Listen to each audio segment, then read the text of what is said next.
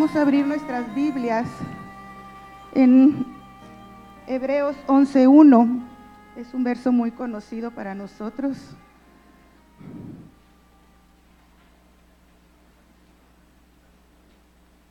Dice, es pues la fe la certeza de lo que se espera, la convicción de lo que no se ve.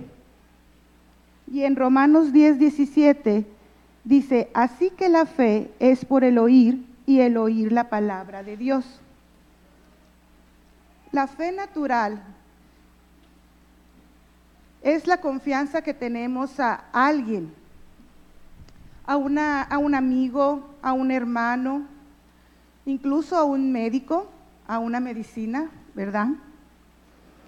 La fe en Dios debemos de recibirla por medio de la palabra de Dios. La fe en Dios es cuando Él es cuando nos ha dado una palabra, una palabra que le creemos, porque sabemos que Él es confiable, que Él es fiel, que Él cumple su palabra. Dos palabras griegas diferentes para, para referirse a la palabra de Dios es logos y rema. El logos es la Biblia, la palabra escrita. En Juan 5:39 dice, escudriñar las escrituras porque a vosotros os parece que en ellas tenéis la vida eterna y ellas son las que dan testimonio de mí. Y en el 40, y no queréis venir a mí para que tengáis vida, dice Cristo, escudriñar las escrituras porque ellas dan testimonio de mí para que tengamos vida. El Señor puede también hablarnos a través de las escrituras. La Biblia es la palabra escrita, inspirada por el la palabra escrita de Dios, inspirada por el Espíritu Santo, y es una de las fuentes principales para hablarnos con frecuencia. Hay ahí palabra viva. A través de las escrituras encontramos su palabra y buscar al Señor nos habla, buscarlo en su palabra, Él nos va a hablar a través del Espíritu Santo. Él puede resaltar algo en la Biblia que nosotros estamos leyendo que es para nosotros. El rema es la palabra viva, la palabra que Dios te ha dado a ti personalmente por, para alguna razón, por alguna dificultad que estamos pasando. El Señor puede darnos una palabra viva y para tener fe, el Señor tiene que hablarnos a nosotros. Dos diferentes fe. Vamos a ver, les voy a mencionar dos fe diferentes. Una es la fe específica y la otra es la fe general. La fe específica es la fe que se requiere en una circunstancia específica. Un ejemplo de esto es en Mateo 9, si podemos ir ahí, por favor. Mateo 9, 27 al 30.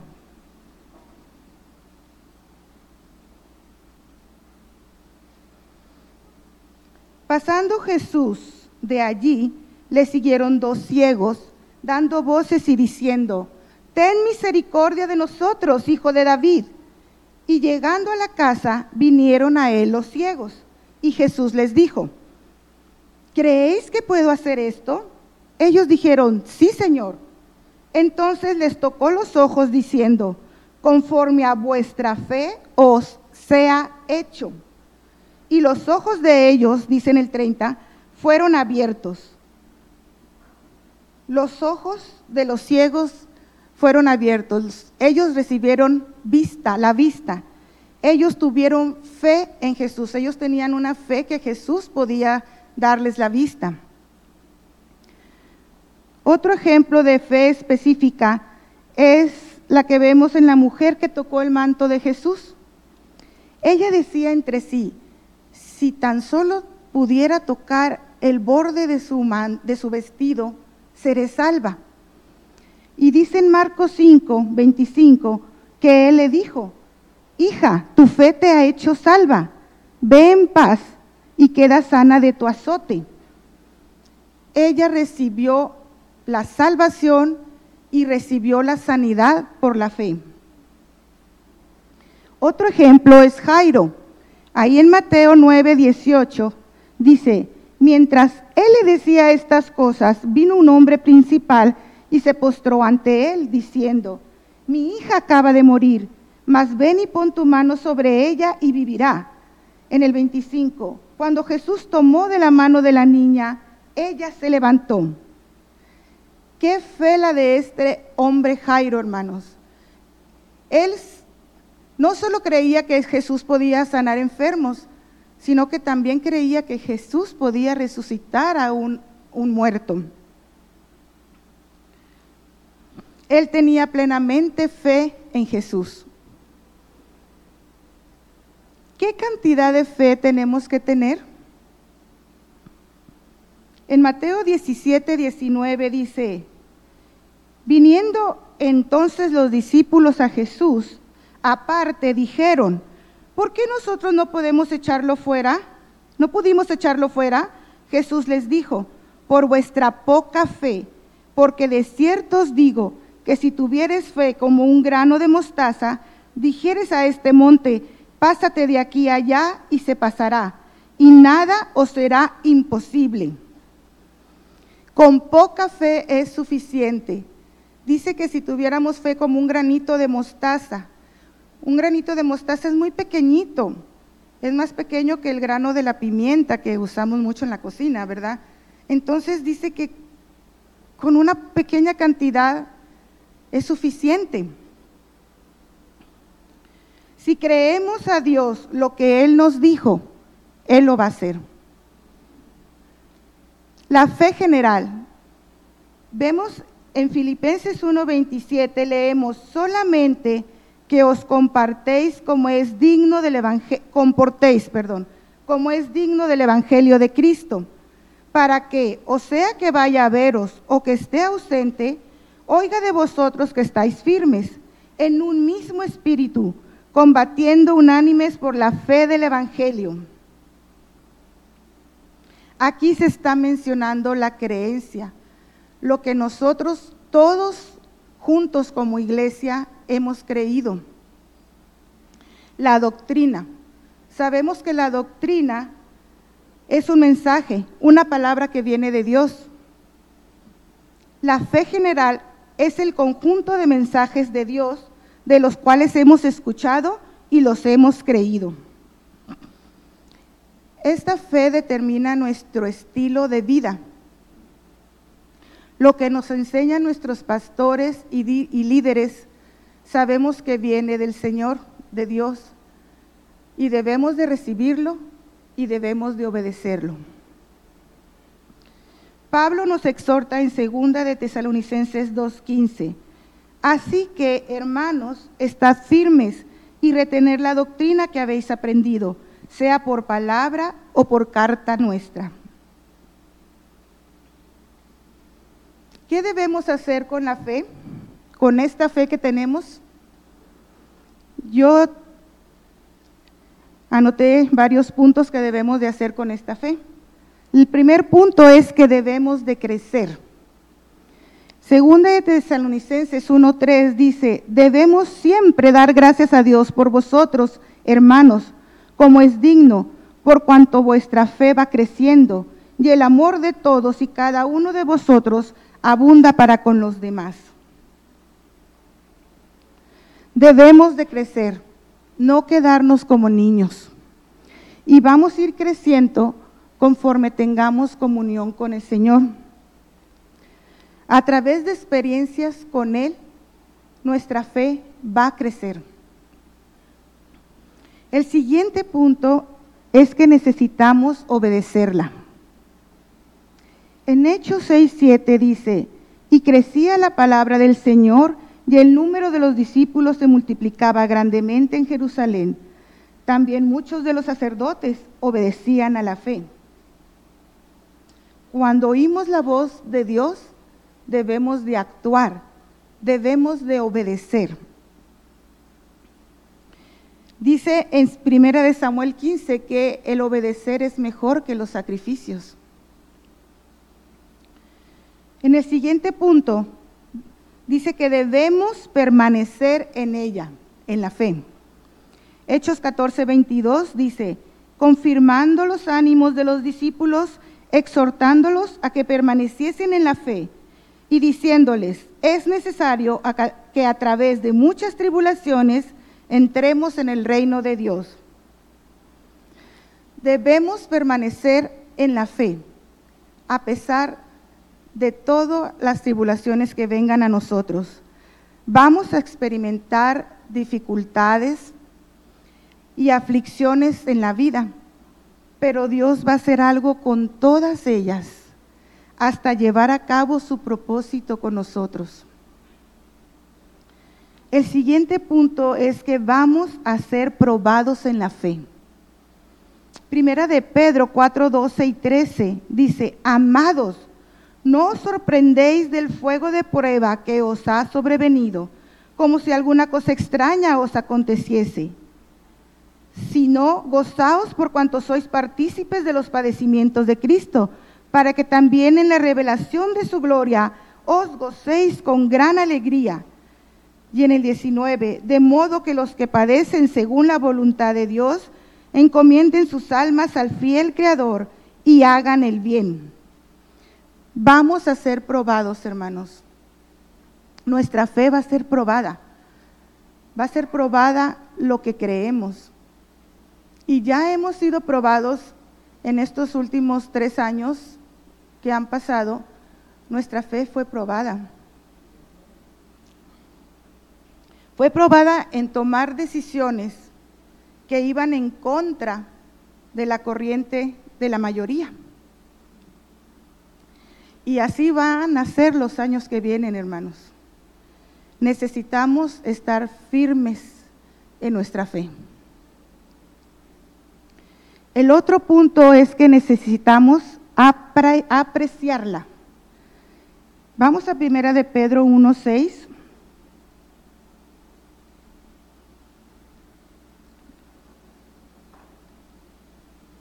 Primera de Pedro 1, 6 al 9, dice, en lo cual vosotros os alegráis, aunque ahora por un poco de tiempo, si es necesario, tengáis que ser afligidos en diversas pruebas, para que sometida a prueba vuestra fe, mucho más preciosa que el oro, el cual, aunque perecedero, se prueba con fuego, sea hallada en alabanza, gloria y honra, y honra cuando sea manifestado Jesucristo quien amáis sin haberle visto, en quien creyendo, aunque ahora no lo veáis, os alegráis con gozo inefable y glorioso, obteniendo el fin de vuestra fe, que es la salvación de vuestras almas. Debemos apreciar la fe que tenemos.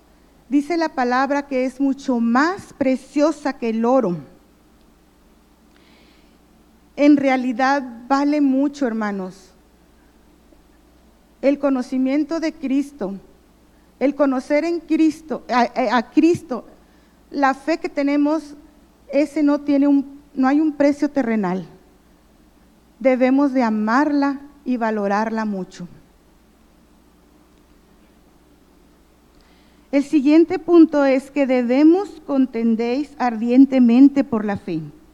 En Judas 1.3, en, en la segunda parte del verso, dice, me ha sido necesario escribiros exhortándoos que contendáis ardientemente por la fe que ha sido una vez dada a los santos. En la caminata con el Señor habrá retos.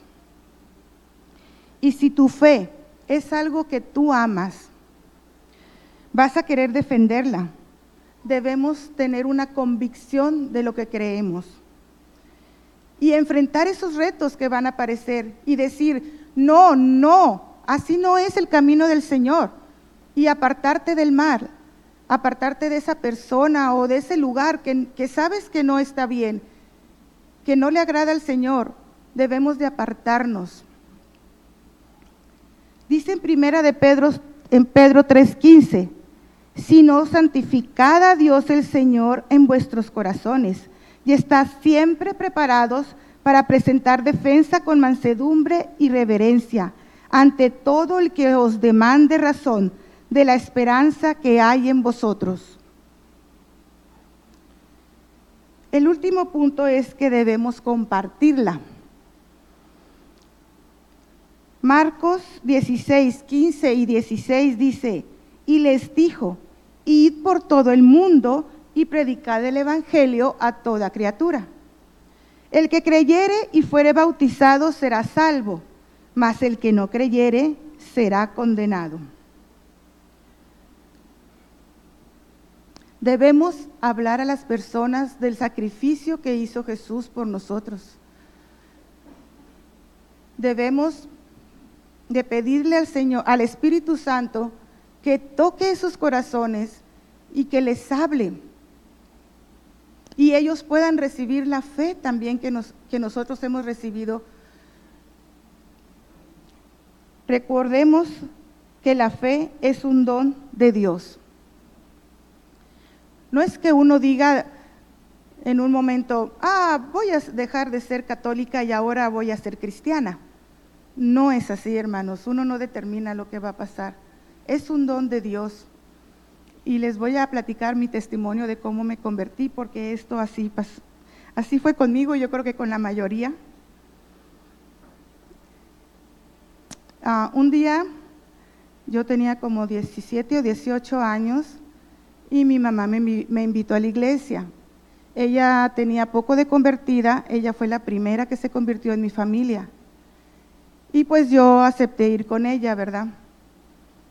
Yo nunca había ido a un culto cristiano, nunca, nunca, a ningún otro culto que no sea la católica. Entonces yo llegué y al empezar la alabanza, pues empezó los hermanos a aplaudir y a mí se me hizo bien raro porque aplauden cantando. Y luego después, más adelante, empezó, pues hubo un derramamiento del Espíritu y empezó la gente a hablar en lenguas y a moverse mucho, ¿verdad? y yo dije, ¿qué les pasa a esta gente? No está bien. Yo me asusté mucho. Dije, no está bien. Yo, no, no, no, no aquí ah, están mal. Entonces cuando yo salí, le dije a mi mamá, ¿sabes qué, mamá? No me vuelvas a invitar porque yo no voy a volver a, volver a esta iglesia. Esta gente está mal. Y ya ella no me dijo nada. Pasaron como dos años y una prima que ya se había convertido, ya tenía tiempo, me invita a un una convención juvenil. Y yo no sé por qué le dije que sí. Pero claro, tenía que sacar permiso con mi papá. Y pues para sorpresa mi papá me dio permiso. Y mi mamá estaba feliz, feliz porque yo iba a la convención juvenil. Entonces ya nos fuimos en el autobús, íbamos hasta Tampico. Y a mí me gustó el, el ambiente de los jóvenes, ¿verdad? Muy bonito, muy sano, platicando del Señor y cantando alabanzas, sí me gustó. Y ese día hubo un servicio, nos fuimos a acostar, al otro día en la mañana hubo otro servicio muy hermoso. El Señor estaba ahí. También hubo un derramamiento, del Espíritu y yo empecé a llorar y a llorar y a llorar y a llorar. Como decía el hermano el domingo, yo sentí que algo se despojó de mí y quedé libre, ¿verdad? Yo vi la necesidad que tenía de que Jesús entrara a mi corazón. Y sentía un gozo y una paz. Y empecé a cantar con los muchachos y alabarle y alabarle y no hubo tiempo. No sé cuánto tiempo pasó porque tardó mucho. Y de ahí en adelante yo ya fui a la iglesia con mi mamá y ya no me, ya no falté a la iglesia. ya me decidí seguir el camino del Señor y le doy muchas gracias por ese regalo que me dio el Señor, porque es el regalo más hermoso en toda mi vida que Dios me ha dado. La fe, la salvación. Dice en Efesios 2.8, porque por gracia sois salvos por medio de la fe, y esto no de vosotros, pues es un don de Dios. En Romanos 1.17 dice, el justo por la fe vivirá. El justo por la fe va a poder vivir. El justo por la fe va a escuchar.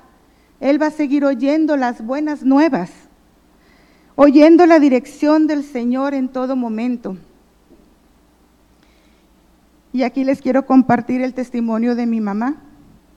Como muchos saben, el año pasado mi mamá le dio cáncer, en abril del año pasado, hace un año. Resultó cáncer de mama. La verdad, hermanos, yo nunca pensé que a mi mamá le fuera a pasar eso a sus 85 años de edad. Yo dije, no, eso no. Para mí era imposible. Y aparte que ella no, no tenía ninguna de sus antecedentes familiares que haya muerto de cáncer. Entonces, pues no, yo descarté eso. Pues sí, el Señor le permitió y le dio cáncer. Ella es diabética y es hipertensa. Ella ha tenido muchas cirugías a lo largo de su vida, pero el Señor siempre ha estado con ella.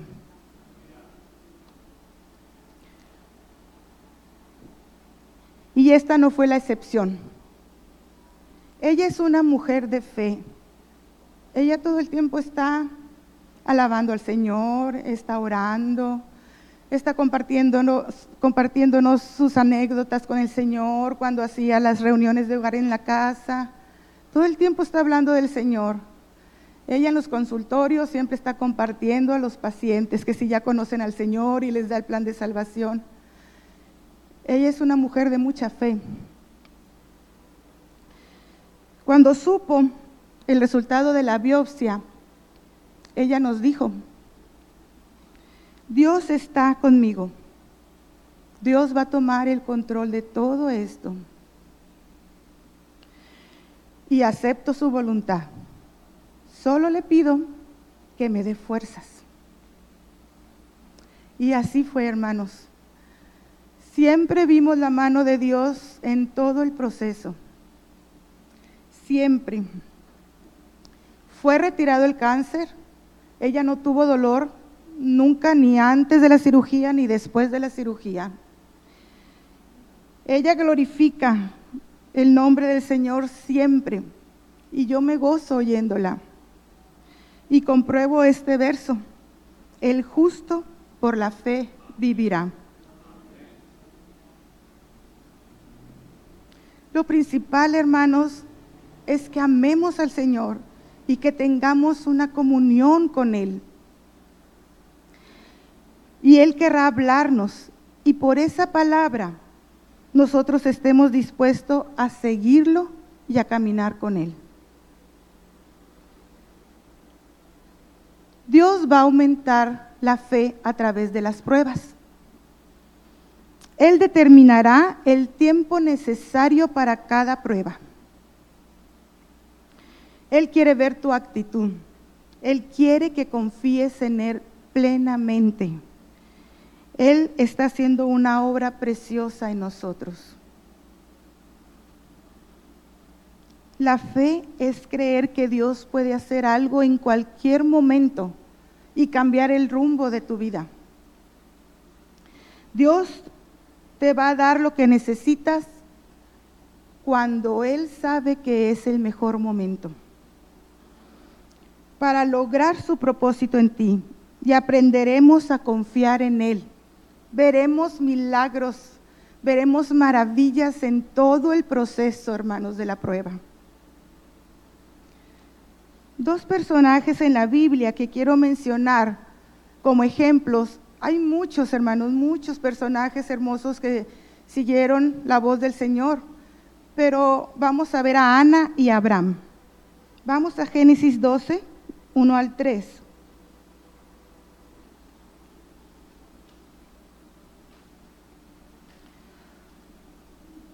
Dice, pero Jehová había dicho a Abraham, vete de tu tierra y de tu parentela y de la casa de tu padre a la tierra que te mostraré.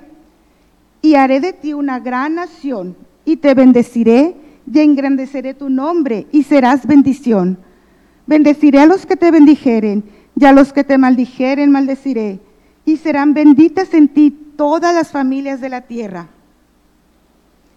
Abraham salió sin saber a dónde ir.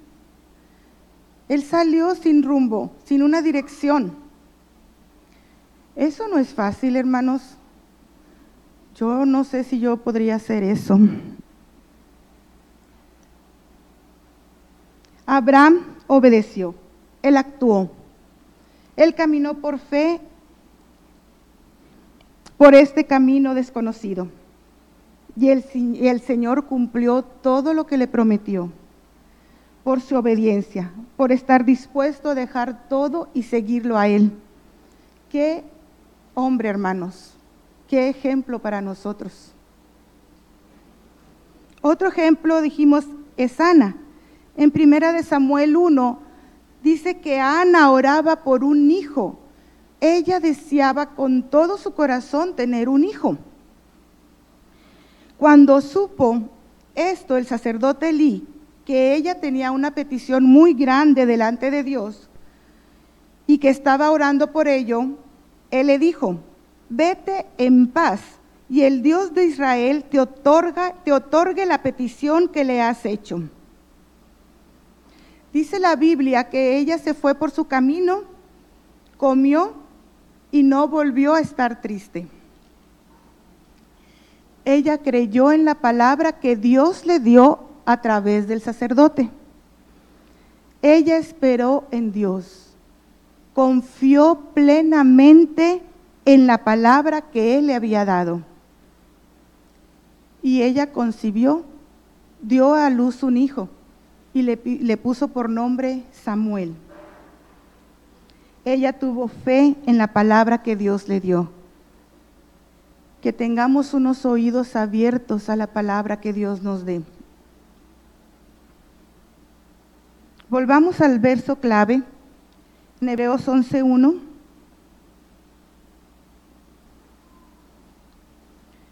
Es pues la certeza de lo que se espera la convicción de lo que no se ve. Y sigue diciendo en el verso 4, por la fe Abel ofreció a Dios más excelente sacrificio que Caín. Por la fe Enoch fue traspuesto para no ver muerte. Por la fe Noé, cuando fue advertido por Dios acerca de cosas que aún no se veían, con, temor preparó el arca en la cual su familia, su familia se salvase. Por la fe Abraham, siendo llamado, obedeció para salir al lugar que había de recibir como herencia y salió sin haber, sin saber a dónde iba. Por la fe Sara, dice en el 11, siendo estéril, recibió fuerzas para concebir y dio a luz aún fuera de tiempo de la edad, porque creyó que era fiel quien lo había prometido. Por la fe Jacob, al morir, bendijo a cada uno de los hijos de José por la fe José, al morir, mencionó la salida de los hijos de Israel y dio mandamiento acerca de sus huesos. Por la fe Moisés, ya grande, rehusó llamarse hijo de la hija de Faraón. Por la fe dejó a Egipto y no temiendo la ira del rey, porque se sostuvo como viendo al invisible. Por la fe, dice, por la fe pasaron el mar rojo, cayeron los muros de Jericó, se mencionan muchos sucesos por la fe, cosas que fueron hechas por estos hombres, aunque ellos no vieron el resultado, pero sí lo hubo, hermanos. Pero ellos actuaron por fe, por oír la voz, la palabra que Dios les dio y creyeron, confiaron y obedecieron. Mencionan también a Raab, a Gedeón, a Barak, a Sansón, a Jefté, a David, a Samuel y a los profetas. Por la fe conquistaron reinos, hicieron justicia, alcanzaron promesas, taparon bocas de leones, apagaron fuegos impetuosos, etc. Que actuemos como estos hombres y mujeres, hermanos, que oigamos la voz de Dios y confiemos plenamente en Él. Siempre puestos los ojos en Jesús, el autor y consumador de la fe. Y termino con estas las palabras de este coro que me encanta, hermanos. Lo he visto y conocido y se digna andar conmigo. Y la gloria de su presencia mía será eternamente. Oh la gloria de su presencia, oh la belleza de su rostro, soy de él, sí de él, para siempre me ha ganado por su amor.